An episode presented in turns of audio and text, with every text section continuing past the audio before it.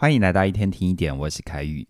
你有失恋过吗？失恋的时候一定要听的歌是哪一首呢？在前一阵子，我在起点的内部做一个小调查，就问大家在分手的时候会不会听歌，而直觉想到的又是哪一首歌呢？结果大家给我的答案果然很反映时代，我就自己先自首了。我选的是陈奕迅的《十年》，为了不伤害大家的耳朵，我就不唱了哦。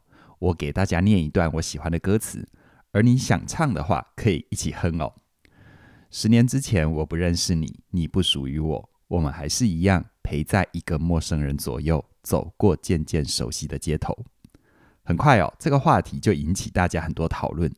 有同仁说，他们最喜欢的是于文文的《体面》，觉得呢歌词里面说离开也很体面，才没辜负这些年爱的热烈、认真付出的画面。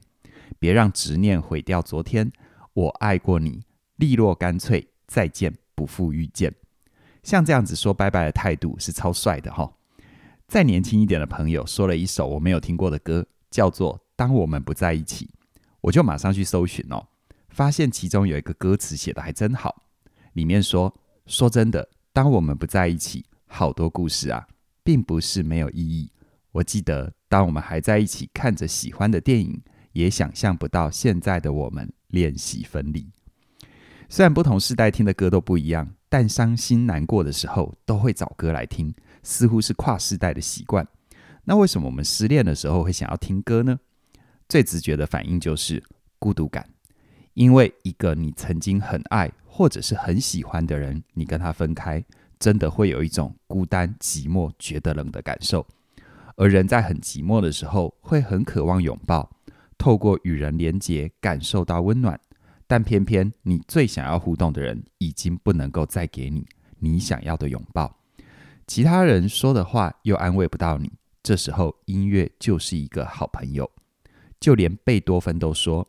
语言的尽头就是音乐出现的地方。不同的人听伤心的歌，得到的效果是不一样的。有些人听歌是为了疗愈自己、宣泄情绪，希望透过歌词说出自己的心情；而有些人是希望自己赶紧放下，所以会反复的听那些会让他感觉好一点的歌。像前面提到的《体面》，就是这种满足自我期待的歌哦。然而，不管你听歌的理由是什么，有一件事情是我们都要学会的，那就是接受关系已经改变了。与其眷恋让自己难受，不如学会说再见，让曾经有过的美好不再是刺伤自己的武器，而是成长的礼物。没有人天生就知道怎么去道别，我们都是在一次次的告别里，明白结束一段关系，其实离开的不只是一个人，而是一整套习惯。以前呢，会一起吃饭。现在要自己张罗晚餐，以前的假日会一起出去玩，而现在只能自己出去走走。改变习惯是非常不舒服的过程，不管要改变的习惯是大的是小的，都需要花你的意志力去做不一样的反应。不信的话，你现在拿起笔，用非惯用手写下自己的名字，你就会发现这有多难多辛苦。特别是交往的时间越久，介入彼此的生命越深。你需要调整的习惯就越多，要能够真的完全放下，走出失恋的阴霾。有些人会有一种恍若隔世的感觉，好像整个人都脱胎换骨了，变成一个不一样的人。确实哦，感情上的冲击会大大的影响一个人的自我概念。毕竟你跟一个人越久，你就会被他的价值观、兴趣、个性、习惯给影响。而为了在一起，你需要拓展自我的定义，才能够融入对方的世界。反过来也是如此啊。所以呢，这就代表，当你结束了一段关系，你也就失去了一部分的自己啊。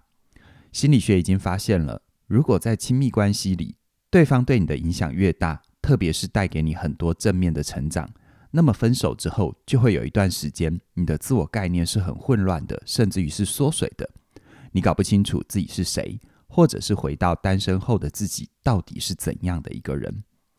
这种混乱的感觉会让人觉得很害怕，于是呢，就会紧紧地抓着对方不放，不想要去面对分离的事实，或者是去觉察关系到底是怎么越走越远的。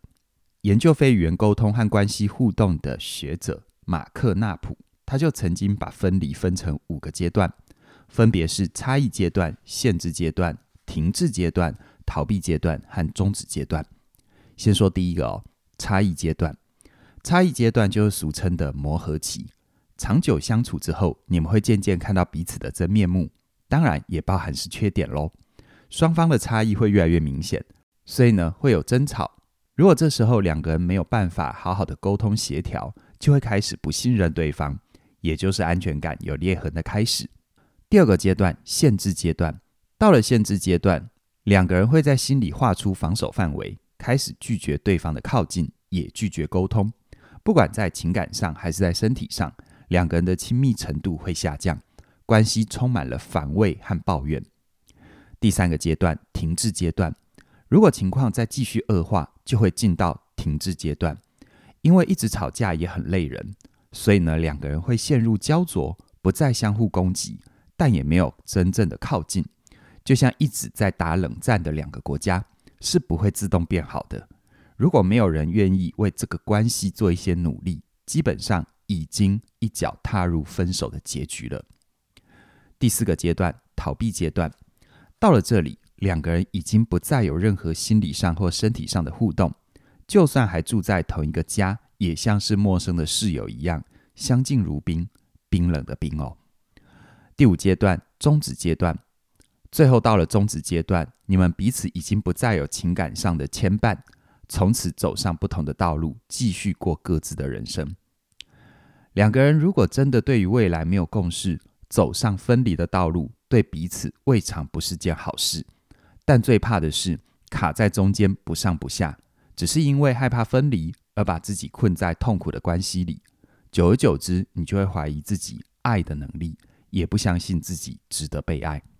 其实，当关系已经来到了尽头，你对于分离的态度和想象，是会影响到你后续复原的结果，就像前面提到的《体面》这首歌，歌词最后一句话说的：“想要再见，不负遇见。”你就不能够把分离的结果当成是对关系的否定，好像没有天长地久就是一种失败，而是去明白，无论对方在或不在，曾经有过的美好都已经让你成为一个更好的人。你越是能够把分离当成是一个正常的人际互动。有意识地培养自己说再见的能力和心理素质，你就越能够去穿越分离的疼痛，明白即使没有爱情，你依然是一个幸福的人。如果你想要进一步了解在亲密关系里先提出的人怎么样处理自己心中的羞愧感，而被动被告知的人要能够去摆脱受害者的心情，让自己更客观地看待整段关系。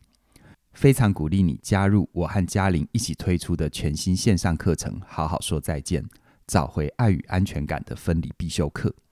在这门课程里，我和嘉玲会告诉你真正的安全感是怎么来的，为什么你越知道怎么去分离，并且明白分离对人生的意义，你就不需要黏在某一个人身边来逃避孤单的感觉。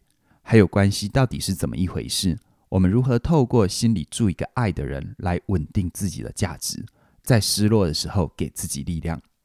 这门课程即将在四月十号上线。起点的老朋友都知道，最一开始的超早鸟优惠是有期限的。欢迎你现在就到我们的官网上了解课程的资讯，并且收听第一讲的免费试听内容，让分离不再是你心中的梦魇，而是成长的见证。详细的资讯在我们的影片说明里都有连结，期待你的加入。那么今天就跟你聊到这边了，谢谢你的收听，我们再会。